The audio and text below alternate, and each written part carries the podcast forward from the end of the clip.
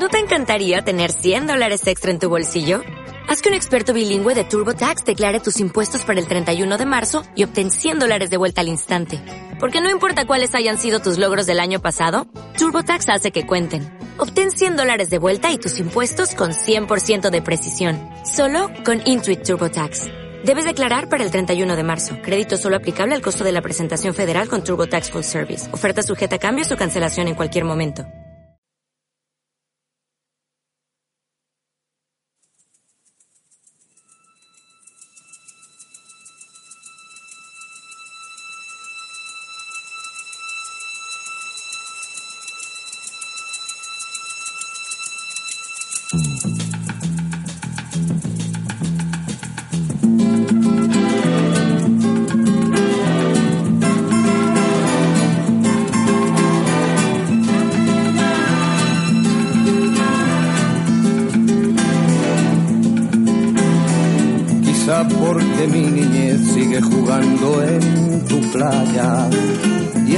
Escondido tras las cañas duerme mi primer amor. Llevo tu luz y tu olor por donde quiera que vaya.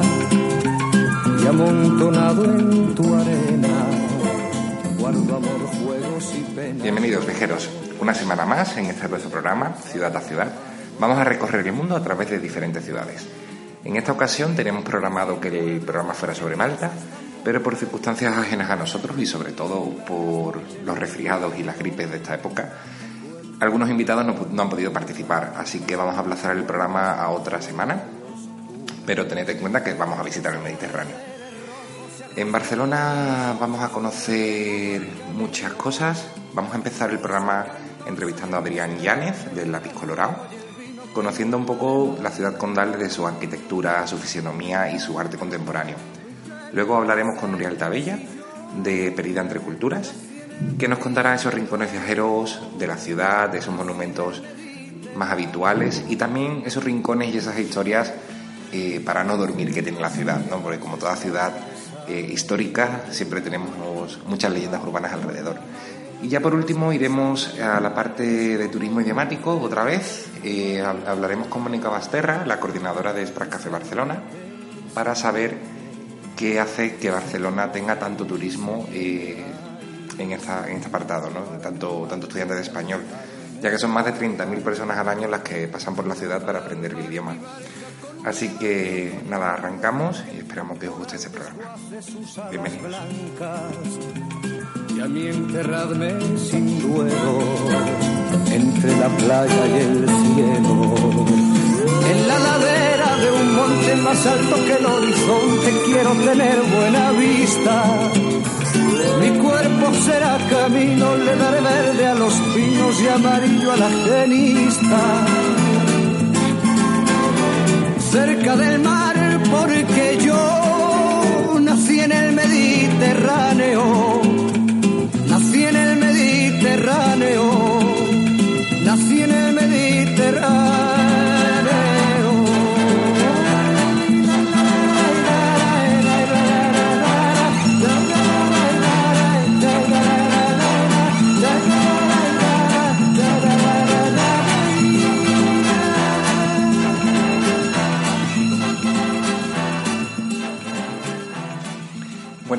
apartado del programa de hoy vamos a hablar con Adrián Yánez. Adrián Yánez es gestor cultural y periodista, es licenciado en Historia del Arte y Comunicación.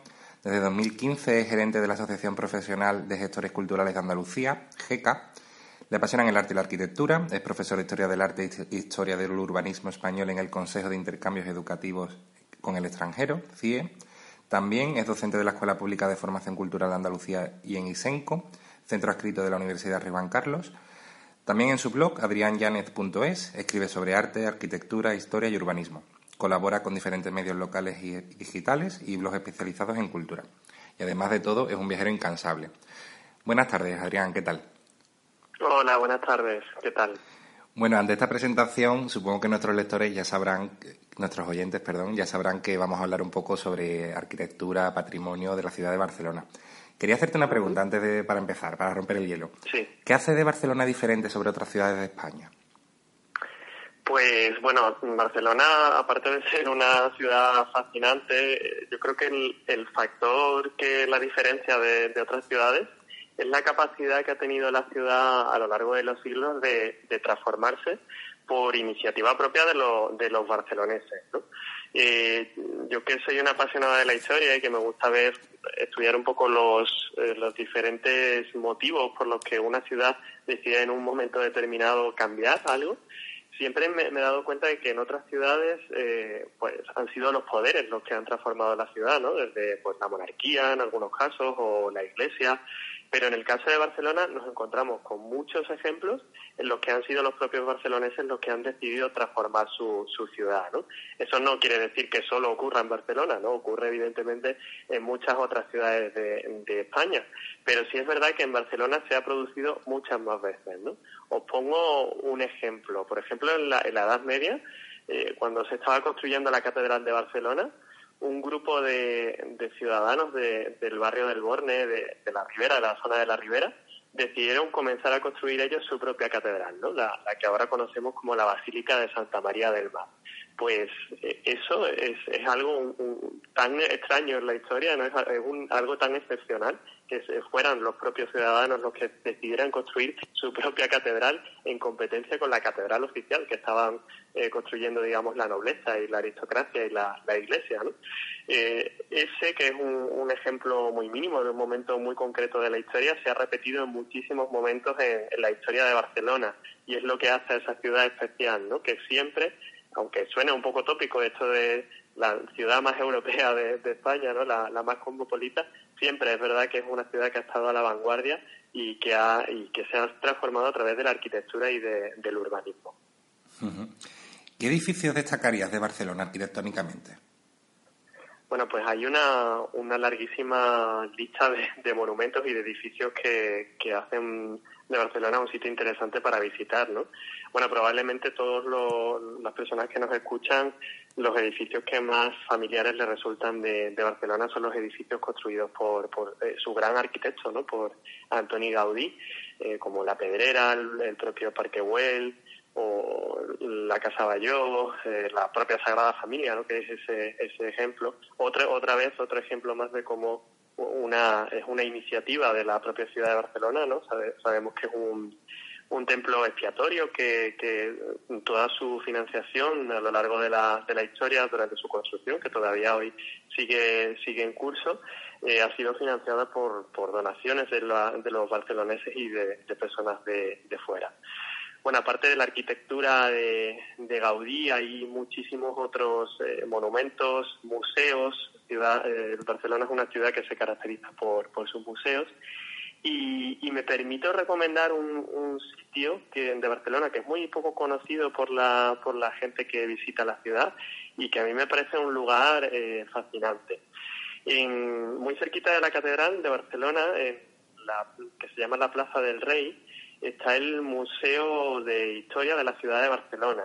Es un edificio que así por fuera pues parece un edificio muy normal, pero cuando entras tiene, tiene una sorpresa. Hay un ascensor eh, en el que, bueno, pues la planta baja, que es la, planta en la que, está al nivel de la calle, pues tiene su botón en el que te indica planta baja, año 2018, y cuando baja al, al sótano, pone eh, siglo III antes de Cristo, ciudad de Barcelona en la época romana, ¿no? Entonces ese ascensor que es casi una máquina del tiempo te lleva a los a los restos romanos de, la ciudad de, Barcelona.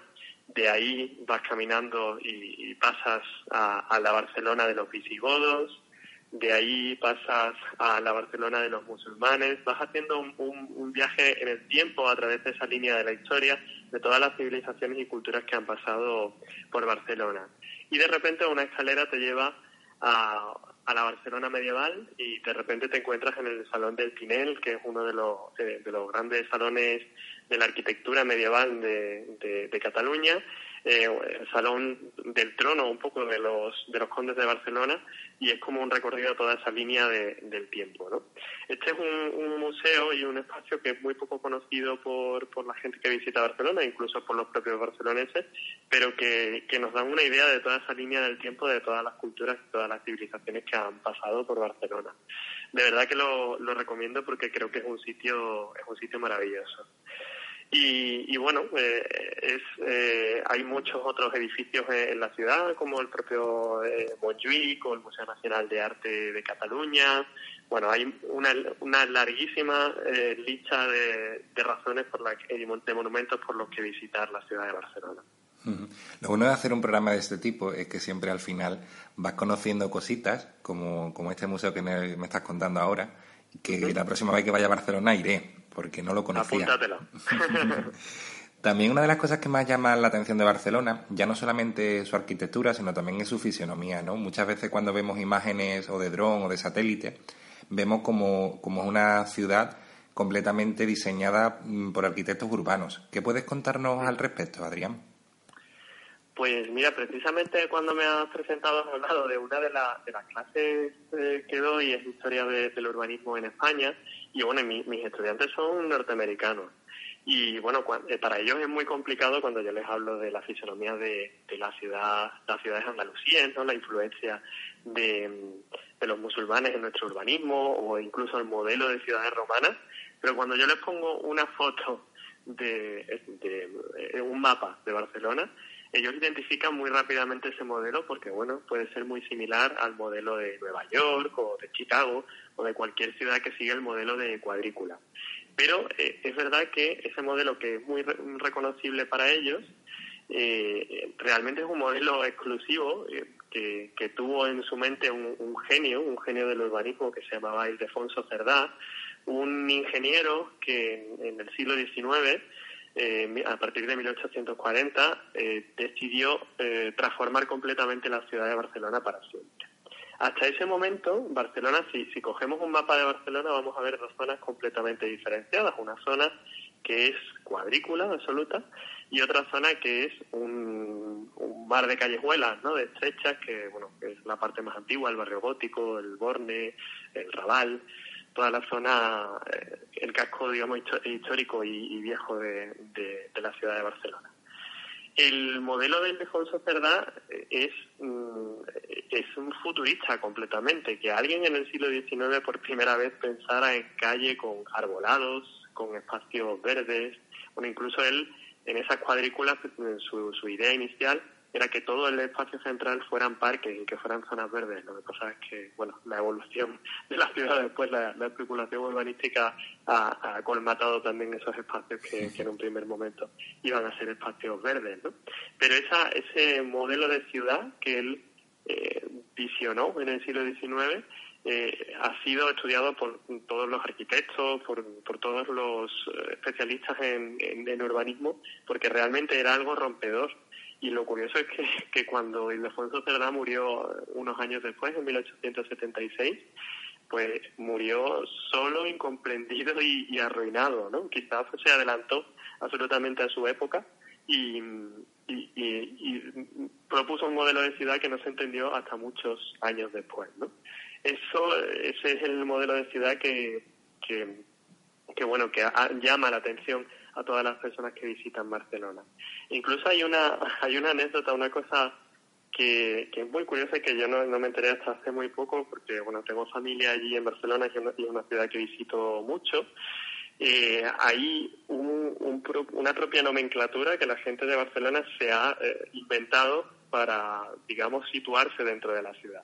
Cuando tú te encuentras en una calle con cuatro esquinas, eh, para no tener que decir el número o el, lado de la acera en la que te vas a encontrar con otra persona, eh, a esa persona se le dice de qué lado nos encontramos, del lado del mar o de la montaña, es decir, del lado más cercano a, las montañas o del lado más cercano al mar, o del lado de Besós o del lado del Llobregat. Son los dos ríos que atraviesan Barcelona. En vez de decir norte, sur, este, oeste, las personas dicen nos encontramos en mar Llobregat y saben que es en ese lado de la calle. ¿no? Bueno, es es una cosa curiosa, una nomenclatura que crea también ciudad, ¿no? Que son los propios ciudadanos de Barcelona los que crean esos, esos términos que solo entienden ellos, ¿no? O son las personas que, que visitan muchas veces la ciudad. Yo, que, que sé que tú eres un apasionado del arte contemporáneo y un especialista, ¿qué tesoros podemos encontrarnos en Barcelona, en Barcelona que no sea muy conocido, que no sean muy conocidos? Bueno, pues como Barcelona es una ciudad de vanguardia, como decíamos antes, es verdad que, que, bueno, se caracteriza por, por el apoyo a, toda la, creación contemporánea, eh, no solo bueno, no solo en sus museos, que tienen algunos de los museos de arte contemporáneo más, más importantes de, España, como el propio MACBA, el Museo de Arte Contemporáneo de Barcelona, o incluso la, la Fundación la Fundación Viró, ¿no? A principios de, siglo, eh, cuando se hizo eh, una exposición, eh, una exposición internacional en Barcelona, uno de los primeros arquitectos de vanguardia europeos, Van der Rohe, hizo mm, muy cerquita del Museo Nacional de Arte de Cataluña, hizo un edificio que, que, yo creo que ni la, ni la gente de Barcelona en ese momento entendía muy bien qué era ese edificio, un edificio tan, moderno, el pabellón de Alemania, en, la exposición eh, internacional de, Barcelona de, 1929, que, todavía hoy se puede visitar y que yo creo que inauguró un poco una, una temporada, de un periodo de, creación en la arquitectura contemporánea en, Barcelona. Pero incluso yo me atrevo, estamos hablando de, arquitectura de vanguardia de principios de, siglo, pero yo me atrevo a recomendarle a la gente visitar eh, edificios que, que se han hecho hace menos de 10 años y que son todo un símbolo de, de cómo la ciudad apuesta por lo nuevo. Bueno, todo el mundo conoce a, un, a Ricardo Bofill, el, padre, en este caso, el, el, arquitecto, uno de los arquitectos más importantes de, de Cataluña, que ya, eh, si llegamos a Barcelona en avión, eh, el aeropuerto, el nuevo aeropuerto de Barcelona, la nueva terminal, eh, que es este edificio en forma de espada que, diseña el propio Ricardo Bofil, es el que nos recibe, o incluso en la zona de la playa, en la Barceloneta, el Hotel Vela, ese, hotel que, bueno que es como un faro, ¿no? Porque refleja la luz del sol, es lo primero que, ve uno eh, a Barcelona si llega a través del mar. O hay un edificio que a mí me encanta de Ricardo Bofil en Barcelona, que es el Teatro Nacional eh, de, de Cataluña, que está muy cerquita de, de la Torre Akbar y eh, bueno, es como un templo clásico, como si fuera un templo griego, pero que eh, está construido en, en, cristal. Y es un, un edificio maravilloso que, que, recomiendo que la gente se salga un poco de esos circuitos turísticos para que, vean ese, ese edificio. Y bueno, además de la arquitectura de Ricardo Bofill, pues evidente, yo creo que el símbolo eh, más em, llamativo de la Barcelona contemporánea, de la arquitectura contemporánea, es la, Torre Akbar, la Torre de Aguas de Barcelona, este enorme rascacielos en la, Plaza de la Gloria, que, ahora mismo es como eh, lo primero que se ve de Barcelona cuando, cuando llegas en avión o cuando llegas a la ciudad, incluso en, coche. Así que, que bueno, esas serían las, las referencias más contemporáneas de, la ciudad. Estamos viendo que Barcelona es una ciudad que no solamente tiene arte, tiene arquitectura, fisionomía, es una ciudad como muy completa en muchos sentidos y que para todo aquel eh, oyente que nos esté escuchando que merece la pena visitarla, porque es una ciudad que nos va, nos va a sorprender siempre que vayamos, ¿no, Adrián? Y tanto, es una ciudad que, que además de, de, bueno, de la arquitectura, de los museos, pues es una ciudad muy viva, una ciudad eh, en la que conviven pues culturas muy diferentes, personas de, nacionalidades muy distintas. Tiene es eh, lo que la hace quizás especial es que ha sabido por un lado eh, pues mantener sus tradiciones, su, su identidad cultural, pero a la vez también ha sabido incorporar digamos las tradiciones y la cultura de, de otras de otras personas que han venido desde no solo de otros puntos de, España, sino de otros puntos de Europa y del mundo en general. Y, realmente cuando visitas barrios eh, de, la ciudad, eh, te encuentras con restaurantes de gastronomías de todo el mundo, te encuentras con iniciativas culturales de diferentes culturas africanas, eh, europeas, incluso del sur de América, Bueno, pues es una ciudad que, mm, es como un, cúmulo de, diferentes influencias y que, la hace muy, muy interesante. Yo, por poner también una nota un poco al contrario de todo es bueno, también tiene que haber algo malo, ¿no? Supongo que, que puede haber alguna carencia a nivel, al ámbito arquitectónico, a nivel arquitectónico. ¿Hay algo en Barcelona que todavía se pueda mejorar más? A nivel arquitectónico, mm, yo no querría poner ningún pero, pero sí es verdad que el, propio modelo de ciudad o, el propio modelo urbanístico, pues como todas las ciudades de no solo de España, sino del mundo, pues todavía tiene carencias y, tiene muchas cosas que, que mejorar, ¿no? Yo antes te ponía el ejemplo de que Ildefonso Cerdá cuando diseñó esa ciudad ideal en el ensanche, el Eixample en el siglo XIX, pues él pensó en, zonas verdes en el centro de cada cuadrícula, pero bueno, luego eh, los constructores de la época, de, finales del siglo XIX, decidieron hacer pisos en vez de zonas verdes. ¿no? Las zonas verdes, la verdad es que son una de las carencias de Barcelona, es una ciudad que mm, necesitaría muchas más zonas verdes. ¿no? También la propia movilidad de, la ciudad, eh, es una ciudad como todas las grandes ciudades españolas en las que el, coche tiene demasiado espacio todavía, ¿no? Y, eso eh, es incómodo no solo para, para las personas que, la visitan, sino para las personas que, viven allí. Y me llama mucho la atención que siendo una ciudad en la que es tan agradable el tiempo normalmente a lo largo del año, que la movilidad más sostenible, que la bicicleta, por ejemplo, eh, todavía no se haya tomado en serio por parte de, las administraciones públicas en este caso, ¿no? Y que, bueno, no se haya desarrollado una red de carril bici, la hay, pero todavía es muy escasa y podría ser mucho más, más eficaz. Eh, no solo eso, sino, bueno, eh, incluso los propios espacios para la convivencia de, turistas y de, y de locales.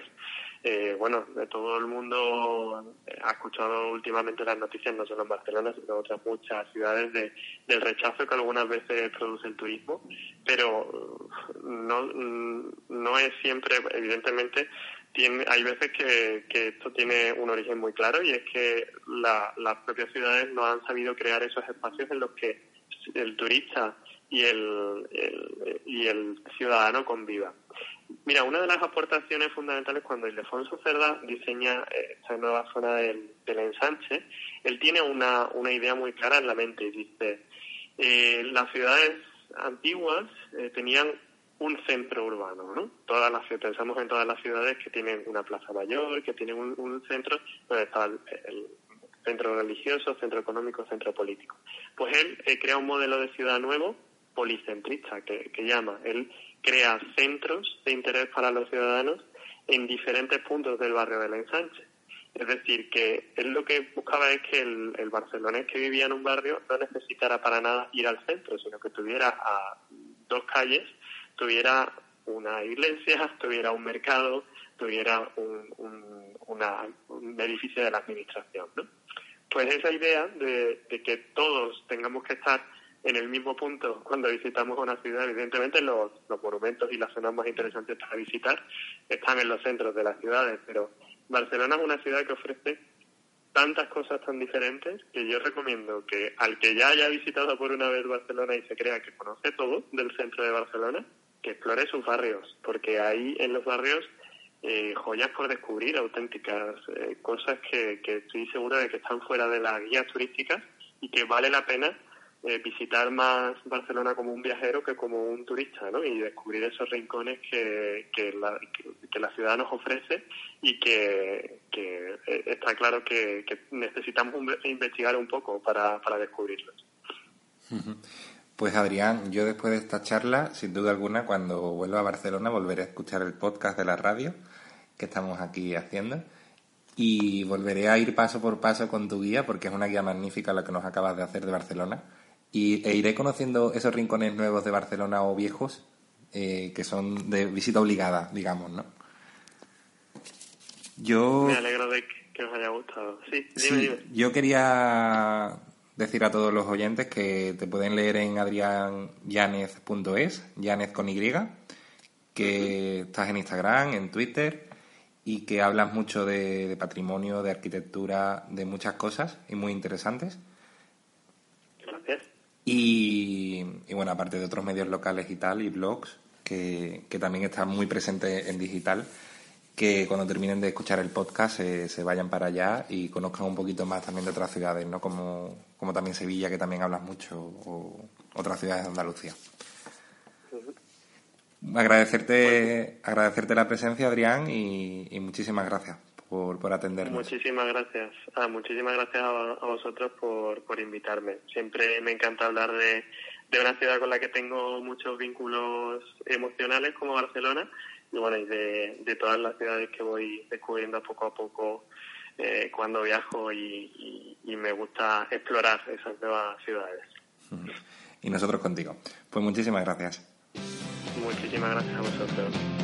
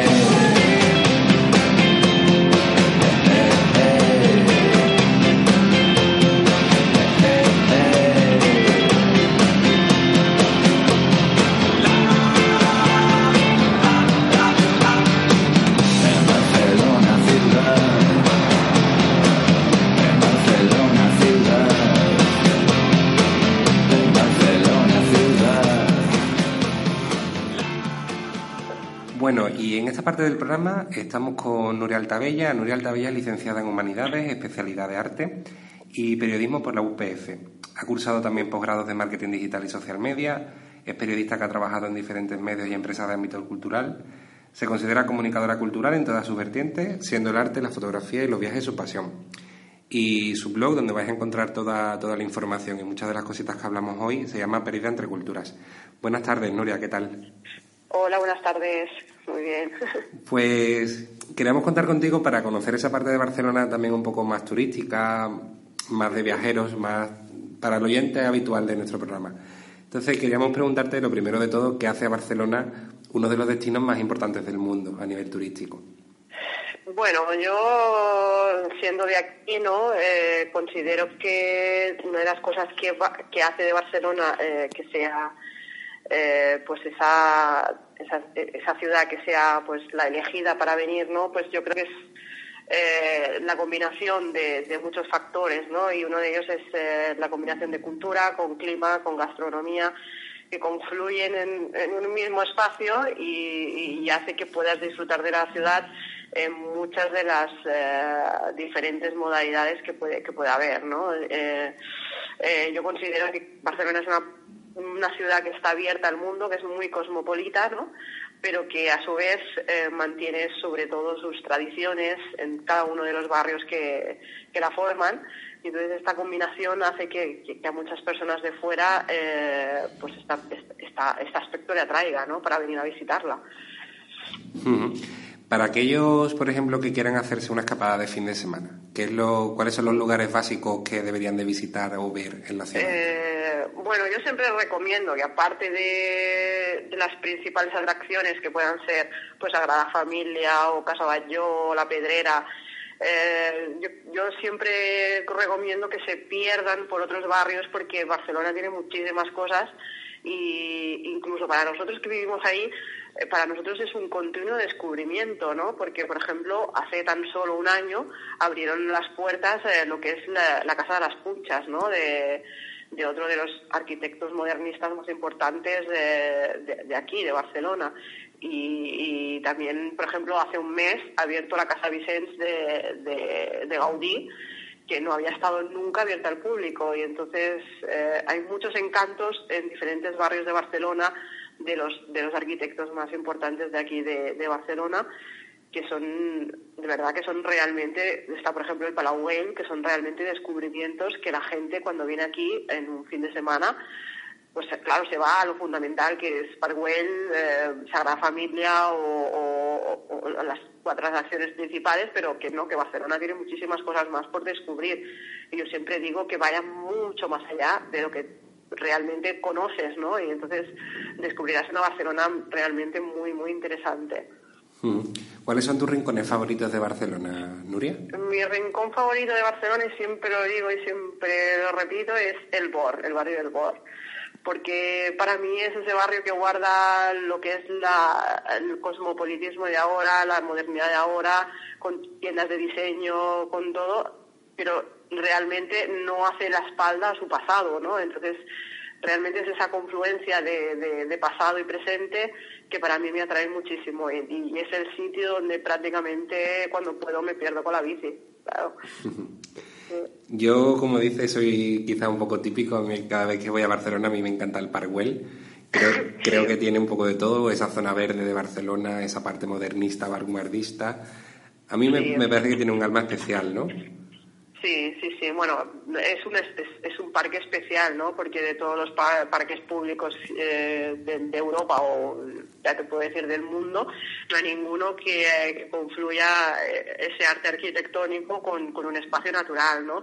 Y yo considero que el Parkwell es como la, la, obra cumbre de, de, de Antoni Gaudí, ¿no? Que es donde él realmente pudo expresar a nivel arquitectónico todo, todo toda su teoría arquitectónica, por así decirlo. Él, tuvo la oportunidad de expresar lo que él siempre eh, había querido, ¿no? Eh, que, la arquitectura para él provenía la, la, inspiración de la naturaleza, ¿no? Y entonces es como, como el apogeo, ¿no? De, de, toda su obra, de toda su obra arquitectónica. Entonces para mí lo hace especial por, por ese sentido, ¿no? Eh, es única, es, única porque, porque, no encuentras un parque público igual en, ninguna otra ciudad de Europa. De hecho, hace poco se rodó allí una serie que se llama Emerald City, que, es una serie internacional de Estados Unidos y digamos que el centro neurálgico, la principal ciudad de, Emerald City era el Parkwell, o sea que, incluso tiene una proyección ya no solo nacional o europea, sino internacional internacional, claro, porque es que, bueno, es que, es que si tú te, te, vas a una referencia que sea de Antoni, Antoni Gaudí, eh, siempre verás el Park Güell, ¿no? Porque, por ejemplo, si te vas a la Sagrada Familia o, te vas a Colonia Güell o te vas a cualquiera de las obras arquitectónicas de, de Gaudí, verás que él se inspira mucho en la naturaleza, ¿no? Entonces, en el Parc Güell lo que tú ves es, es como esta arquitectura la, la hace fluir dentro de la naturaleza, ¿no? Y es como que todo lo que tú ves en otras obras arquitectónicas que están en, en algún, en, en algún punto urbano, aquí lo ves en un punto natural, ¿no? Y entonces es como que realmente te ves, ¿no? Estas formas geométricas que se adaptan a la naturaleza, eh, las formas antropomórficas o de origen animal, to- todo esto el Parkwell te lo ofrece. Entonces creo que es el punto clave donde tú puedes ir a ver y admirar lo que es eh, la obra de, de Antoni Gaudí en su esencia. Y lo recomiendo por eso, básicamente. Es, es el punto álgido. Para, Sí. aquellos, para aquellos que leen tu blog Perdida entre Culturas, hay un post muy interesante que a mí me gusta mucho, que es la Barcelona Sí. oculta, que habla sobre las leyendas ocultas de la maldición del liceo, del esoterismo, de Gaudí, Sí. la vampira del Carrer. ¿Qué es esa Barcelona oculta? ¿Qué nos cuentas? Bueno, pues eh, yo creo que Barcelona es como cualquier ciudad que tenga un, un pasado que esté ambientado en la época medieval, ¿no? Eh, siempre han habido historias y siempre han habido leyendas, sobre todo de esta época, que ha sido como la parte más oscura, ¿no? De, de lo que es la, la, la parte de, de una ciudad. Pero no solo, para- no solo pasa en Barcelona, pasa en cualquier ciudad de España, creo yo.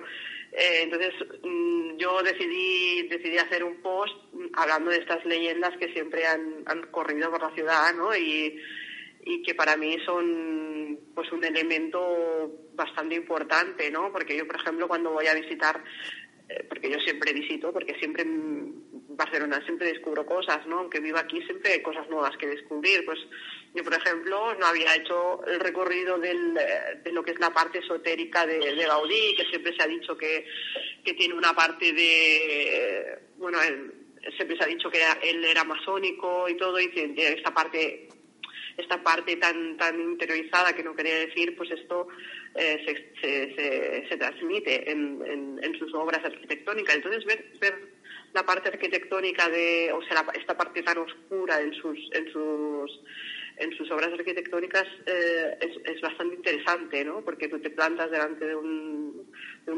monumento arquitectónico y ves pues figuras que quizá tienen una simbología que va más allá de lo que realmente eh, representa lo que es el modernismo y, bueno son son maneras de, de ver la ciudad desde, un- desde otro punto de vista mucho más interesante también no que no va más allá so- solamente de ir a ver un recorrido modernista sabes Sí. entonces, bueno, pero viene por, por porque Barcelona tiene mu- mucha mucha historia detrás suya, ¿no? Y entonces eh, estas leyendas siempre han corrido de, de, de década en década y entonces es como una parte más de, de, de esta historia, ¿no? De Barcelona.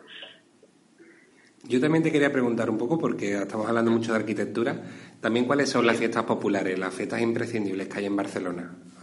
Bueno, pues las fiestas imprescindibles, eh, te puedo decir que para mí la más bonita es San Jordi, sobre todo, porque es la, bueno, es la esencia, ¿no? De Barcelona, todo el mundo sale a la calle, todo el mundo compra libros, todo el mundo regala rosas. eh, eh, es- Barcelona está súper colorida, pero bueno, también la, la- la más importante, por ejemplo, es las fiestas populares de los barrios, eh, está Gracia, está las fiestas de Sants, están las fiestas de, de Poblenou, que son muy muy famosas también, que es realmente donde ves eh, lo que es la esencia tradicional de, de lo que de, de lo que es la, la cultura catalana, ¿no? Eh, luego también tenemos lo que es eh, la Merced, la Merced también se ha convertido como en un punto álgido a nivel internacional, que mucha gente viene a Barcelona eh, precisamente para vivir estas fiestas, porque a nivel de conciertos, hacen conciertos de muy primer nivel en todos los espacios de Barcelona. Luego también está el Día Nacional de Cataluña, obviamente, porque es nuestra fiesta nacional. Eh, bueno, son diferentes fiestas que se hacen en diferentes épocas del año y, y- y que atraen a un número importante de, de personas de fuera también. Mm. Aquel que nos escucha ¿no? y que, que todavía no esté convencido por, por Barcelona, que creo que, que serán pocos, ¿qué le recomendarías? ¿Qué paseo por Barcelona o qué cosa que ver de Barcelona va a determinar que finalmente vaya? Bueno, yo le recomendaría que aparte de visitar los monumentos principales, ¿no? que son los cuatro más importantes, que se den una vuelta por, por los barrios y que visiten espacios arquitectónicos que se han abierto nuevos, eh, sobre todo que visiten museos, porque los museos tienen mucho, mucho legado de, de Barcelona que merece la pena descubrir. Eh, que se pasen por barrios que quizá no sean los más céntricos, pero que sí que tienen un punto de interés muy, muy importante para, para conocer la ciudad y, y, que sobre todo si tienen tiempo que se desplacen fuera de la ciudad y que vayan a las ciudades que hay como en el área metropolitana de Barcelona alrededor que también tienen bastante patrimonio por descubrir que está muy bien. Pues para todos aquellos que quieran leerte, eh, estás en Bajo Perdida entre Culturas en Facebook, en Twitter e Instagram, si no me equivoco. Sí, sí, sí. Pues eso, así que recomendamos a nuestros oyentes que, que después de este podcast se pasen por ahí y vean un poquito más también de Barcelona y de otras ciudades que también hablas. Quería, agradecer, quería agradecerte, Nuria, muchísimo, eh, darte las gracias por participar en este programa sobre Barcelona. Muchas gracias a ti por, pensar en mí, claro, para hablar de la ciudad. y bueno, nos emplazamos a, otro programa para hablar de nuevo, si te parece. Muy bien, muchas gracias. Pues muchísimas gracias. Buenas tardes. Hasta luego, buenas tardes. Thank you.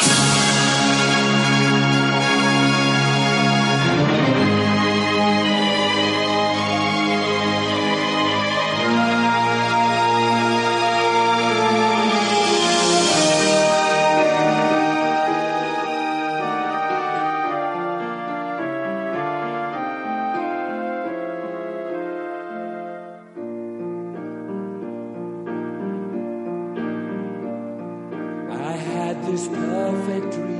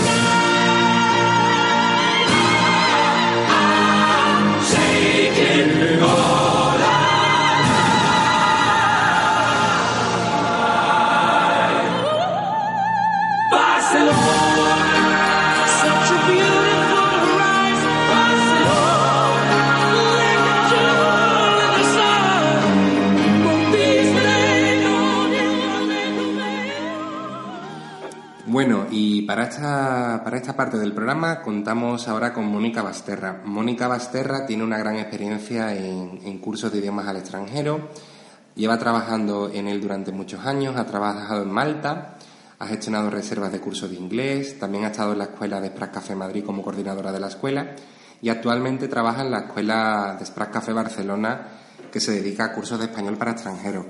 Buenas tardes, Mónica, ¿qué tal? Buenas tardes, Santi, gracias por esa presentación maravillosa. Pues queríamos conocer esa parte también de, turismo idiomático en Barcelona y saber un poquito más eh, la ciudad de Barcelona como, punto de referencia para, este tipo de turismo. Si nos pudieras contar un poquito más acerca de qué, eh, qué insights tienen los, los visitantes, los turistas idiomáticos en Barcelona. Mónica. Sí, bueno, el, turismo idiomático en Barcelona está en auge. Eh, muchos estudiantes quieren vivir en esta ciudad y Barcelona, al ser una ciudad cosmopolita y europea, es una opción fácil para los que no conocen la lengua castellana. Eh, mientras aprenden pueden comunicarse sin problemas en inglés, por ejemplo, y al rodearse de un ambiente muy internacional se sienten como en casa desde el primer momento de su llegada.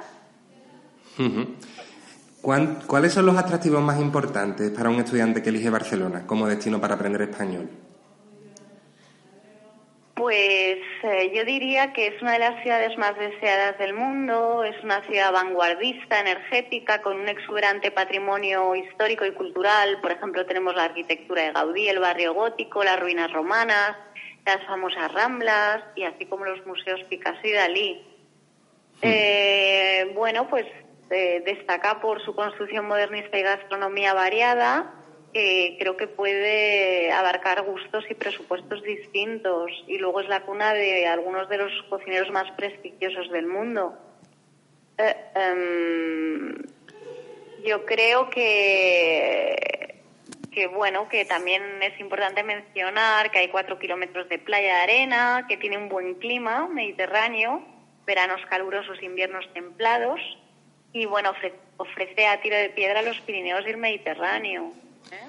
Mm. Digamos que Barcelona al final, por posición geográfica, queda un poco eh, dentro de, digamos, de esa parte de España un poco más vanguardista, más tal, que está muy cerca de Europa, muy cerca de Francia, de los Pirineos, como dice, y también eh, esa, España mediterránea, ¿no? que al final sus playas y su sol es importante para el turismo internacional. ¿no? Efectivamente, además tiene una posición estratégica a la hora de viajar, que hay muchos estudiantes que vienen de muy lejos y quieren estar cerca de ciudades importantes europeas y se pueden desplazar fácilmente desde Barcelona. ¿Cuáles son esos rincones, esas comidas eh, más interesantes para, para los estudiantes de, turismo idiomático? Bueno, yo diría que, que el punto gastronómico, ¿vale? Es un es un plus muy fuerte porque los estudiantes pueden degustar las maravillas mediterráneas. Eh, aquí se conjuga muy bien el mar y la montaña, lo tradicional y lo innovador. Entonces, digamos que se da, se da pie a, a probar eh, algo muy variado, ¿no? Y, a, a, los estudiantes en general les encantan las tapas, y bueno, rincones, pues un poco lo que te comentaba, ¿no? Tenemos eh, desde un estilo gótico, un estilo eh, románico, te puedes perder en el casco histórico, encontrar hermosos eh, mercados, plazas, catedrales, basílicas y, y, tener un poco pues también el, el verde cerca, ¿no? Porque la montaña tenemos Montjuic y tenemos eh, la Sierra Colserola dentro de la ciudad prácticamente. O sea, podemos llegar en, en, eh, transporte público muy fácilmente. Es como, como dicen, ¿no? Barcelona al final es esa, ese contraste, ¿no? Que puedes darte un paseo por el Born, bajar por el barrio gótico y de repente llegar a la Barceloneta, que es que escaparte un poco a Montjuic. Al final, ese compendio de diferentes sitios, estilos, es el, el carácter de Barcelona, ¿no? Exacto, puedes, puedes perderte en la playa, como si cambias de opinión puedes ir a la, montaña y subir al castillo de y todo eso caminando y el mismo día, o sea que ofrece, ofrece variedad. ¿Cuáles son las nacionalidades más habituales que está en la escuela de Sprac Café Barcelona Plus, Mónica? Bueno, en la escuela depende de la temporada. En verano tenemos muchos estudiantes europeos y en invierno tenemos estudiantes de Asia, Brasil, Rusia y Europa, por supuesto que también. En la ciudad te diría que hay una mezcla eh, maravillosa e increíble, porque es que esta ciudad atrae a gente de todo el mundo. Entonces, eh, es, de lo más variopinta. Es, es una ciudad muy atractiva. En general, cuando hablas con, con el extranjero de a pie, te dice que, que es como un sueño, ¿no? Venir a vivir a Barcelona. ¿Cómo, ¿Cómo se organizan los cursos de español para extranjeros en la escuela, Mónica? Bueno, enseñamos español usando el español, digo yo. Em, ya sea para recién iniciados en el idioma como para niveles avanzados. Eh, los cursos son grupales en su mayoría y separamos los alumnos por niveles. O sea, no los separamos por nacionalidades o edades, ¿vale? Siempre el nivel es fundamental a la hora de organizar los grupos. Nos adaptamos a las necesidades específicas, dado que somos una escuela familiar, y ofrecemos apoyo extra en forma de tutorías a los estudiantes que no han tenido un contacto alguno con la cultura occidental y no hablan el idioma. Por ejemplo, ahora me viene a la mente el estudiante vietnamita, ¿no? el que nunca ha salido de Vietnam o nunca ha tenido contacto con un idioma como es el inglés o con el, eh, alfabeto o, incluso haber salido ¿no? Y, ver cómo se piensa en Europa, bueno, pues requiere de, no se puede meter eh, en un grupo de principiantes normal a este alumno, requiere de una supervisión especial, digamos. La la particularidad de que sean diferentes nacionalidades, es decir, como estás comentando, de que haya una persona de Vietnam, por ejemplo, y otra persona de Brasil. ¿Cómo hace eso que sea una escuela de ambiente internacional? ¿Es, un parámetro importante para los alumnos encontrarse en un ambiente con muchas nacionalidades? ¿Hay algunas nacionalidades más reticentes que otras? Sí, a ver, hay diferencias. Por ejemplo, un público brasileño siempre le encantará que haya estudiantes de todo el mundo y es un público abierto. El vietnamita sí que le gusta tener pues a alguien cercano de su país también que le pueda apoyar porque es muy diferente la cultura. Entonces es fantástico que haya, por ejemplo, dos o tres vietnamitas, que no sea solo uno, ¿no? Porque se siente apoyado. Igualmente es mágico cuando ves a personas tan dispares de países tan distintos eh, que, se pueden comunicar un poquito no a, medida que avanzan el curso y que pueden compartir eh, culturas tan diferentes entre sí no eh, enriquece mucho el, ambiente de, la escuela y, sus vidas, claro. Claro, al final ellos eh, hacen su propio grupo internacional, ¿no? Para, para esas semanas de curso, esos meses de curso, y se crea como una especie de grupo, una especie de familia, ¿no? Sí, eh, muchas veces, eh, bueno, ahora tenemos el Study Club, que es un taller que hacemos gratuito, donde eh, animamos a todos los estudiantes que participen porque ahí podemos congregarles a todos sin diferenciar por niveles y eso hace que también ellos se conozcan todos, ¿no? Porque a veces los estudiantes se relacionan con los estudiantes de su clase, entonces no, no conocen más allá y con el Study Club lo que hacemos es que se mezclen y entonces se conozcan más otros estudiantes que no ven a diario sus clases y que puedan hacer actividades diversas después.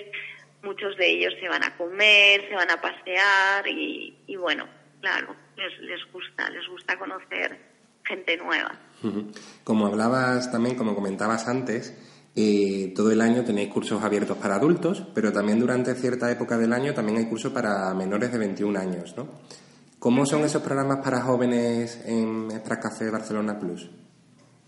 Bueno, son programas donde, digamos, para la tranquilidad de los padres viene todo eh, organizado, ¿no? Por la escuela, menos los vuelos, aunque nosotros desde la central en Frankfurt podemos comprar y organizar los vuelos. La idea es que lo tengan todo, les vamos a buscar al aeropuerto, les llevamos a la residencia o a la familia anfitriona, les proveemos eh, pensión completa, tienen un compendio de actividades después de las clases de español y una supervisión eh, 100% eh, durante todo el programa por parte de los monitores. Y bueno, es una inmersión lingüística y además se lo pasa muy bien porque conocen estudiantes de otras partes del mundo, de edades eh, muy parecidas y, y, siempre se van muy contentos y a veces muy tristes, ¿no? Por, por las despedidas. Bueno, ya para terminar, Mónica, ¿qué hace especial a Sprack Café Barcelona Plus? ¿Qué es esa parte que, por ejemplo, alguien que nos estuviera escuchando que vive en Barcelona o que tiene ganas de ir a Barcelona para estudiar español, diferencias para Café Barcelona Plus del resto? Bueno, yo diría que ofrecemos sobre todo familiaridad, porque somos una escuela relativamente pequeña, ¿no? Entonces podemos permitirnos el lujo de conocer a cada estudiante en particular y darles el apoyo que necesitan durante todo su programa. Entonces diría que esa cercanía eh, destaca, destaca aquí en, en Café Barcelona. Pues Mónica, muchísimas gracias por enseñarnos un poco esa Barcelona desconocida por el gran público, que muchas veces no conoce lo que es el turismo idiomático. Muchas gracias a ti, Santi, un placer. Y, esperamos vernos pronto. Muchas gracias. Gracias, muy amable. Hasta pronto.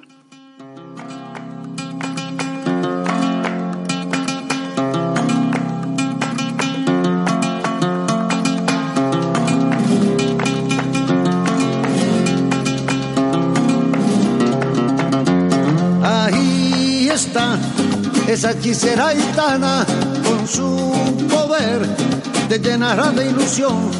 También cambiará tu vida, pues sus hechizos su buena suerte. Salud, amor y fortuna si se lo pide con devoción. Para el mal de amores, rumbas y flores, vente al paralelo, fuente canaletas, mercado San Andón, gitana hechicera, maravón, hechicera gitana, maravón, tan llena de gracia, maravón, más guapa que el sol. Gitana hechicera Maramón, hechicera gitana Maramón, romántica reina Maramón, la que nos parió, es la que sueña despierta, ama y se deja querer, tan mujer y tan hermosa de ahí le viene su poder. Ella tiene poder, ella tiene poder, Barcelona es poderosa.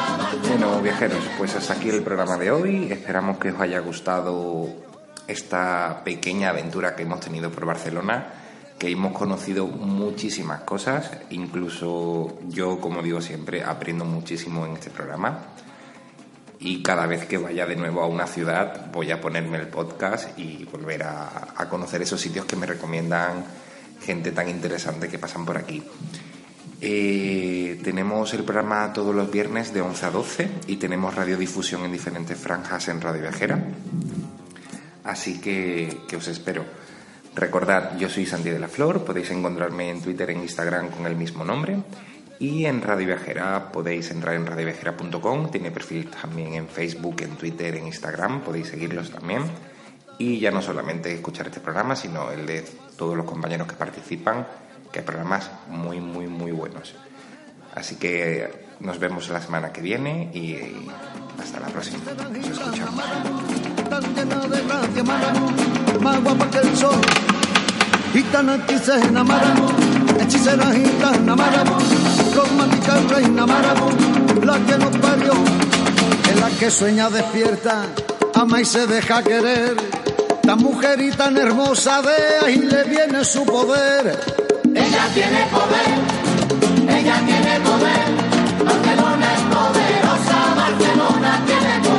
paseo de gracia, los niños que lloran, su justa palabra y la flor de la rambla. Gitana hechicera Maragón, hechicera gitana Maragón, tan llena de gracia Maragón, más guapa que el sol. Gitana hechicera Maragón, hechicera gitana Maragón, romántica reina Maragón, la que nos parió. Ella tiene poder, ella tiene poder. Barcelona tiene poder. Ella tiene poder, ella tiene poder. Barcelona es poderosa.